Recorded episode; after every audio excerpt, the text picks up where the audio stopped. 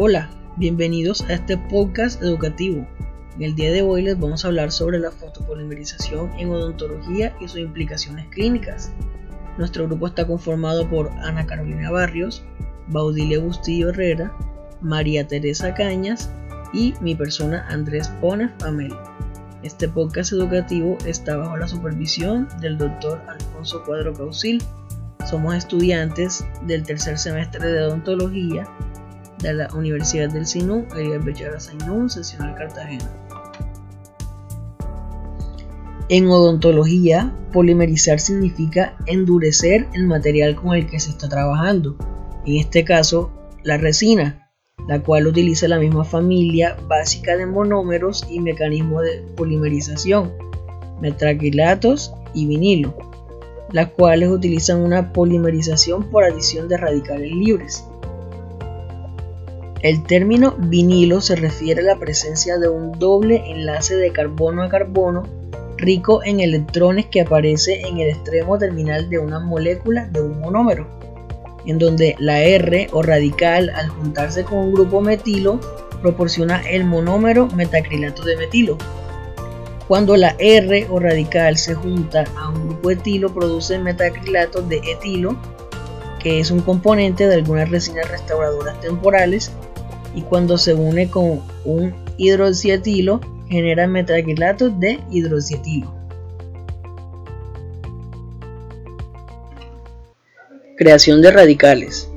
El grupo vinil metacrilato puede concebirse como un resorte comprimido en espera de la liberación de su energía interna limitada, que posteriormente se utilizará para unir otros grupos metacrilato presentes en el material restaurador se utilizan diferentes tipos de productos químicos para este papel, pero el resultado final es similar. El compuesto actúa sobre alguna forma externa de energía y se activa. Una vez en esta forma, la especie se convierte en un radical libre que tiene un electrón de capa externa que busca activamente otro electrón para combatir su orbital, formando así un enlace covalente estable el clínico debe tener en cuenta que este es el paso que él usa para controlar cuándo, qué tan rápido y en qué medida procederá la reacción de polimerización. Es el número de radicales libres formados, la velocidad a la que se forman y la velocidad a la que se aniquilan lo que controla la reacción de polimerización posterior. Por lo tanto, Factores como la proporción de componentes, la temperatura y la cantidad de exposición a energía radiante están bajo el control del médico y todos influirán significativamente en la velocidad a la que se procederá el proceso de polimerización.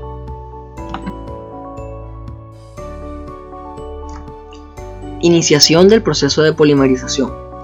Una vez creado, el radical libre recién formado se difunde a través del medio de resina en busca de un área altamente rica en electrones, que resulta ser la doble polimerización enlace carbono-carbono de un monómero basado en metacrilato. Cuando estas dos especies chocan, el efecto resultante es el inicio de la polimerización. En este proceso, el radical libre toma un electrón de los cuatro que contribuyen al doble enlace de carbono y forma un enlace covalente entre sí mismo y un átomo de carbono. Además, el electrón ahora extra entre los átomos de carbono se mueve a una capa diferente, dejando un enlace covalente entre los dos átomos de carbono donde un doble enlace ocupaba este espacio antes. Ahora, el electrón extra en el átomo de carbono más externo se convierte en la especie de radicales libres y se difunde activamente a través del medio de resina de baja viscosidad en busca de otro doble enlace de carbono rico en electrones con el que se va a reaccionar de manera similar. Propagación en cadena. El primer monómero convertido en radical libre luego busca otras especies monoméricas ricas en electrones con las cuales reacciona para formar enlaces covalentes, construyendo la red de polímeros en desarrollo y también crea un nuevo extremo radical para cada unidad de monómero que se une. De esta manera, la cadena de polímero crece en longitud agregando covalentemente unidades de monómero de una en una. A medida que el proceso continúa, la tasa de consumo de monómeros aumenta drásticamente, lo que resulta en un pico muy agudo en la tasa del proceso general de polimerización denominado autoaceleración. Con la incorporación creciente del monómero en la red de polímeros en crecimiento, la viscosidad del sistema de resina aumenta y la velocidad de difusión de los extremos radicales en crecimiento disminuye considerablemente, lo que provoca una disminución general en la velocidad de polimerización, así como el agotamiento de la disponibilidad sin reaccionar un monómero a otro. Terminación. La reacción de polimerización puede detenerse por varias razones diferentes. La concentración de monómero disponible disminuye a medida que avanza la reacción y las cadenas radicales en crecimiento tienen una dificultad cada vez mayor para difundirse a través de la matriz de resina, inicialmente similar al gel y luego al vidrio. Sin embargo, el mecanismo más fácil de entender es el escenario cuando chocan dos extremos radicales en crecimiento. Esto da como resultado la formación de un enlace covalente entre ellos, apagando así cada elemento radical, deteniendo aún más el crecimiento de cualquier cadena de polímero. Productos curados químicamente. Los primeros productos utilizados para estos fines se basaron en componentes vegetales o animales y se moldearon para darles forma mediante calor termoplásticamente. El metacrilato de polimetilo fue el primer polímero orgánico utilizado para la construcción de materiales de base de prótesis procesados por calor. Antes de su material, los materiales de base para dentaduras postizas se fabricaban con caucho procesado por calor, cerámica o metales estampados. Después de la Segunda Guerra Mundial, se puso a disposición la capacidad de polimerizar metacrilato de metilo a temperatura ambiente lo que se conoce como los denominados materiales curados en frío o curados con productos químicos. Con esta capacidad, el procesamiento de las dentaduras postizas se volvió mucho menos costoso y engorroso. Las primeras formas de un material restaurador estético directo utilizaron un sistema de polvo líquido. Sin embargo, los resultados iniciales fueron buenos, la restauración se decoloraba, se desgastaba a una velocidad muy alta y mostraba fugas inaceptables en los márgenes. Para reducir la viscosidad de la resina y así permitir una mayor carga de carga, se incorporó un comonómero de metracrilato funcional. Esta formulación se introdujo por primera vez en la odontología como un sistema de autocurado de dos pastas llamado Adaptic en 1969. El éxito de estas primeras formulaciones mejoró enormemente gracias a la incorporación de grabado con ácido de esmalte y el uso de una resina de cuerpo sin relleno para unir micromecánicamente la restauración a la estructura del diente periférico. Sin embargo, los pasos necesarios para distribuir físicamente los componentes son mezclarlos, cargar la mezcla en un dispositivo de transferencia inyectar y mantener el material bajo compresión en un material de matriz, mientras que la reacción química se sometió a un ajuste suficiente para permitir el acabado y el pulido. Este proceso tomó hasta 8 minutos dependiendo del producto que se utilizaba. En este momento vamos a hablar sobre el fotocurado dental. Tenemos los fotoiniciadores y espectro electromagnético. Para comprender el fotocurado dental uno debe poder correlacionar la energía electromagnética contenida en los fotones de luz con la capacidad de activar los radicales libres a través de la interacción con las moléculas fotoiniciadoras. Una propiedad fundamental de toda la energía electromagnética es que es sinusoidal y viaja a la velocidad de la luz. Debido a la uniformidad de la velocidad a las ondas sinusoidales que atraviesan una distancia establecida, lo hacen utilizando un número específico de ondas completas para lograrlo. El número de ondas completadas por segundo se denomina frecuencia de radiación. La longitud física de cada onda completada o ciclo se denomina longitud de onda. La relación entre la frecuencia electromagnética y la longitud de onda los niveles de energía correspondientes, así como la correlación con los usos conocidos de la radiación dentro de posiciones específicas a lo largo de este espectro. Curado ultravioleta. El uso original de la luz ultravioleta, por sus siglas UV, para causar el curado de polímeros no se originó en la profesión, sino que ya existía en la industria de la impresión. A fines de la década de 1970, la compañía LD Kaul introdujo el primer sistema restaurador dental curado con ultravioleta. La formulación de resina estaba basada en uretano metacrilato y el compuesto que absorbe energía radiante, es decir, el fotoiniciador, se activó por exposición a radiación electromagnética a longitudes de onda de alrededor de 365 nanómetros. A pesar de que las restauraciones realizadas con este sistema duraron muchos años, los problemas con la falta de una colocación de grosor incremental mayor de un milímetro, junto con la necesidad de exponer cada incremento durante 20 a 60 segundos por incremento, llevaron a una lenta adaptación en la parte clínica. Sin embargo, el objetivo de proporcionarle al dentista un material restaurador directo y estético que fuese listo para usar fue finalmente una realidad. Las unidades de fotocurado de esa época usaban una fuente de emisión de rayos ultravioletas que desafortunadamente tenían que ser alimentadas continuamente, incluso cuando no estaban en uso, lo que causaba una disminución en la salida del foco con el tiempo.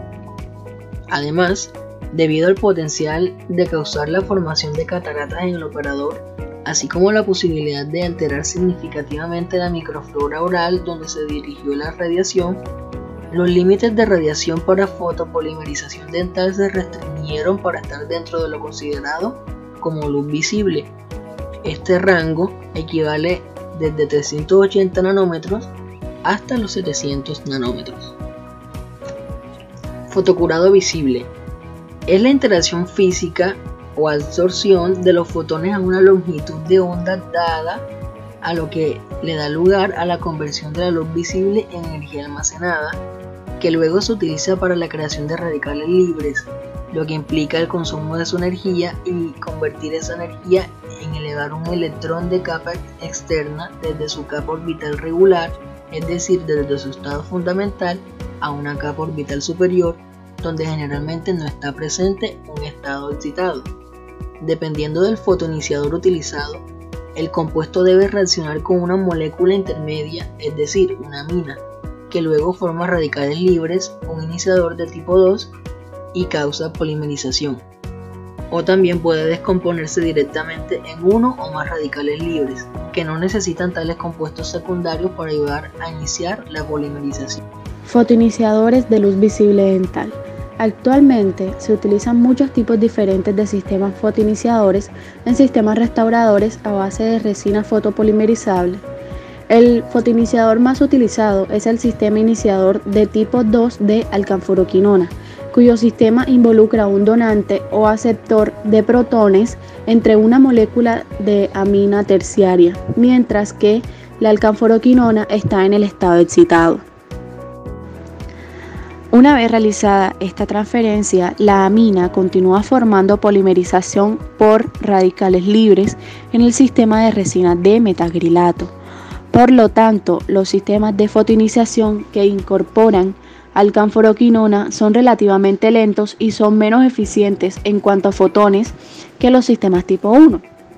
La alcanforoquinona es de color amarillo canario brillante y solo una parte del contenido se utiliza en la fotocuración de los sistemas dentales.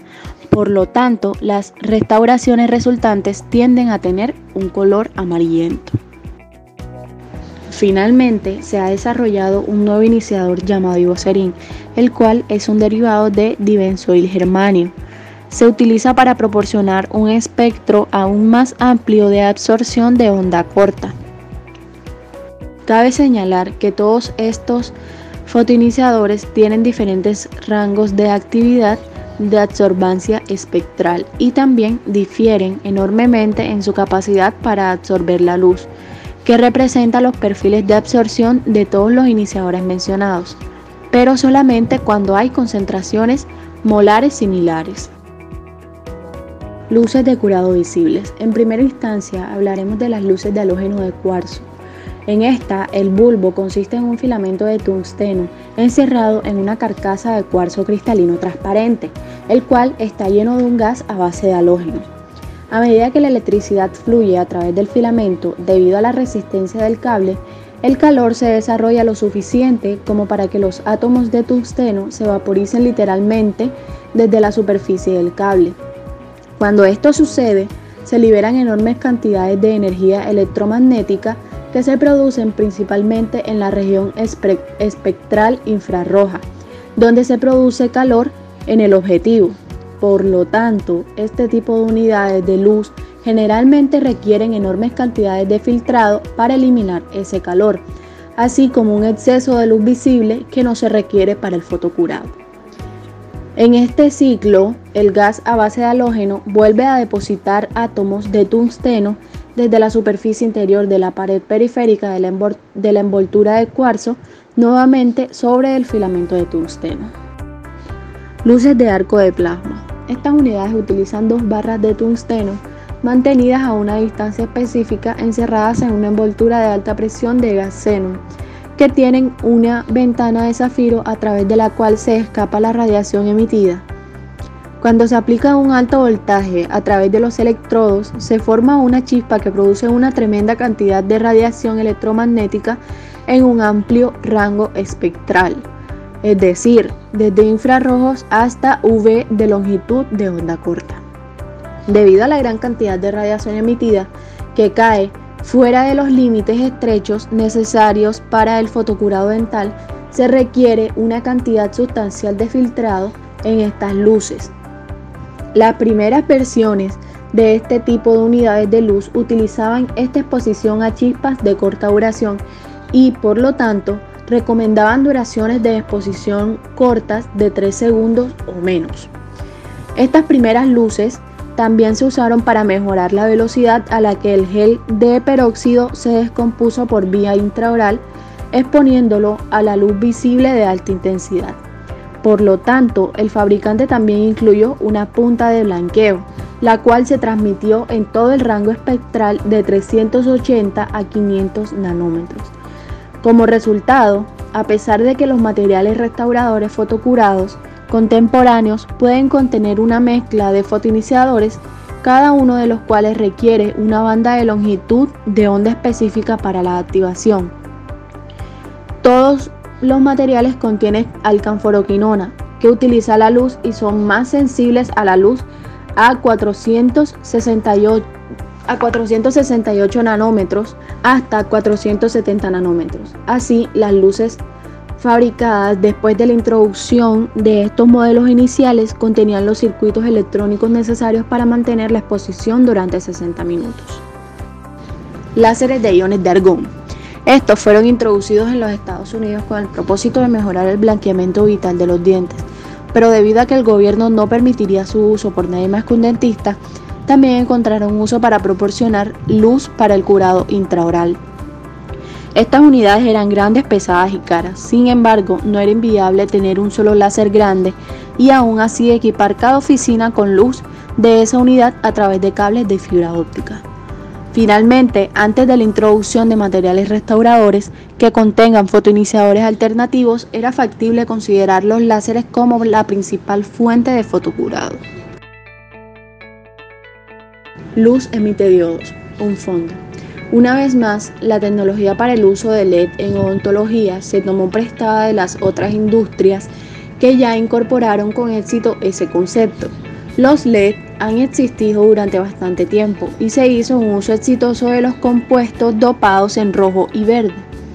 Este color en particular fue muy investigado, ya que su logro llevaría la capacidad de crear pantallas de video de pantalla grande, emitiendo el patrón de luz característicos, RGB, es decir, rojo, verde y azul.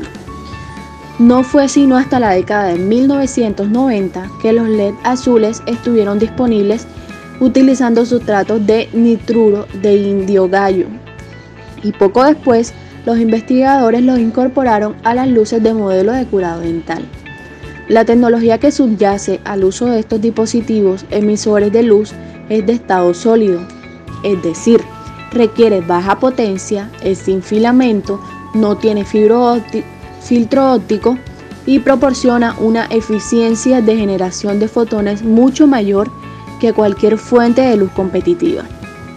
Además, estas unidades pueden funcionar fácilmente con baterías y se dice que las fuentes de LED duran miles de horas sin necesidad de reemplazo. Primera generación. Las primeras luces de curado LED azules fueron modelos experimentales, prototipos construidos para probar el concepto de que podían generar luz en la longitud de onda correcta y entregar cantidad suficiente de fotones necesarios para fotocurar con éxito los materiales a base de resina dental. Sin embargo, los elementos LED individuales disponibles en ese momento tenía cada uno una potencia de salida muy baja. Esta menor potencia requería que los elementos LED individuales se organizaran en una matriz física y la totalidad de salida, junto con el uso de una punta turbo de aumento de la irradiación, lo que proporcionaba una salida suficiente para competir con fotocurado de compuestos basados en canfroquinona. Los valores de irradiancia de esta generación varían mucho, ya que los avances en la tecnología LED se incorporaron a los productos más nuevos y la tecnología de la batería durante este tiempo se limitó al uso de níquel cadmio. Segunda generación. Lo que provocó el gran salto en la salida del LED dental fue la disponibilidad de LED de área pequeña y de alta emisión que se han desarrollado para la industria de la iluminación. Ahora se disponía de 27 chips de un vatio, todos en un cuerpo, lo que costaba de cuatro áreas principales de iluminación, cada una de cuatro superficies emisoras en forma de barra, dando un total de 16 áreas de emisión. Esta hazaña se logró mediante la densidad de fotones mucho mayor emitida por estos chips dentro de la región que canforoquinona absorbió más alto, en comparación con las luces de QTH o incluso las unidades de PAC. Cabe resaltar que las luces de QTH son las luces de halógeno de cuarzo y las luces de PAC son las luces de arco de plasma. Tercera generación las luces de curado de tercera generación también han visto el desarrollo de dos factores de forma definidos. Un factor aún utilizaba una luz de estilo de pistola tradicional, con el chip colocado dentro del cuerpo de la pistola, y usa guías de luz de fibra óptica para transmitir los fotones emitidos al área objetivo.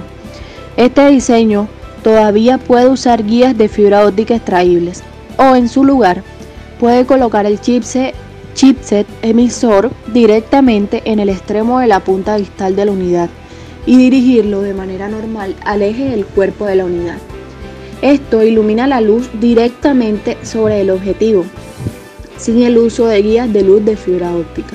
Este último tipo de producto tiene la ventaja de una mayor facilidad de colocación intraoral, lo que facilita la posición de la punta y permite una iluminación más directa y la máxima transferencia de luz a la restauración. La mejora de suministro eléctrico a los LED dentales también ha hecho grandes avances recientemente, aunque existen otros campos industriales. Kerr Dental, la cual fue la primera compañía en producir comercialmente una luz de curado, que fue la de Mi Ultra, esta unidad reclama una recarga completa en menos de 40 segundos, después de lo cual se dice que es capaz de proporcionar exposiciones de 25 segundos antes de necesitar una recarga. Efecto de la punta de la luz a la distancia de la resina. Hasta la fecha, cada estudio publicado que ha evaluado las unidades de fotocurado utilizadas en consultorios dentales ha demostrado que muchos han entregado una salida de luz inadecuada y también están mal mantenidos.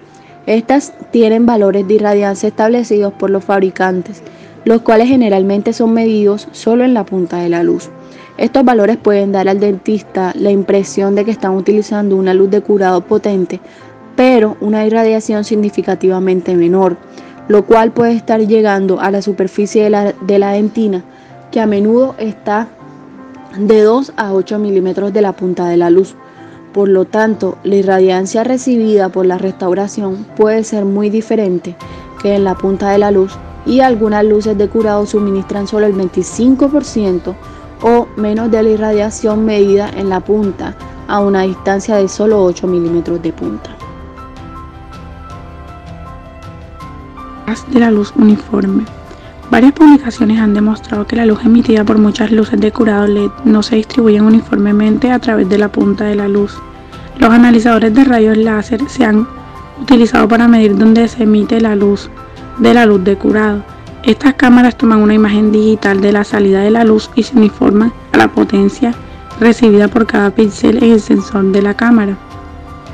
Las imágenes a escala del perfil del haz se pueden superponer sobre la preparación dental para demostrar las regiones de la preparación que no reciben una exposición radiante adecuada para curar una resina dental.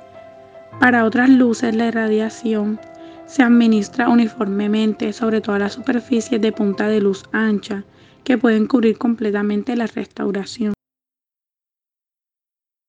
Peligro de luz azul.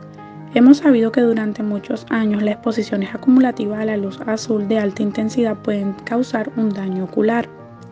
Este peligro de la luz azul para la retina es mayor de 440 nanómetros, que está cerca de la emisión máxima de las luces dentales. La luz azul se transmite a través de los medios oculares y es absorbida por la retina. Si bien los niveles altos de luz azul causan quemaduras en la retina e inmediatas y envejecimiento. Se cree que la exposición crónica a niveles bajos de luz azul causa un envejecimiento y degeneración retinaria acelerada y pueden acelerar la degeneración macular relacionada con la edad.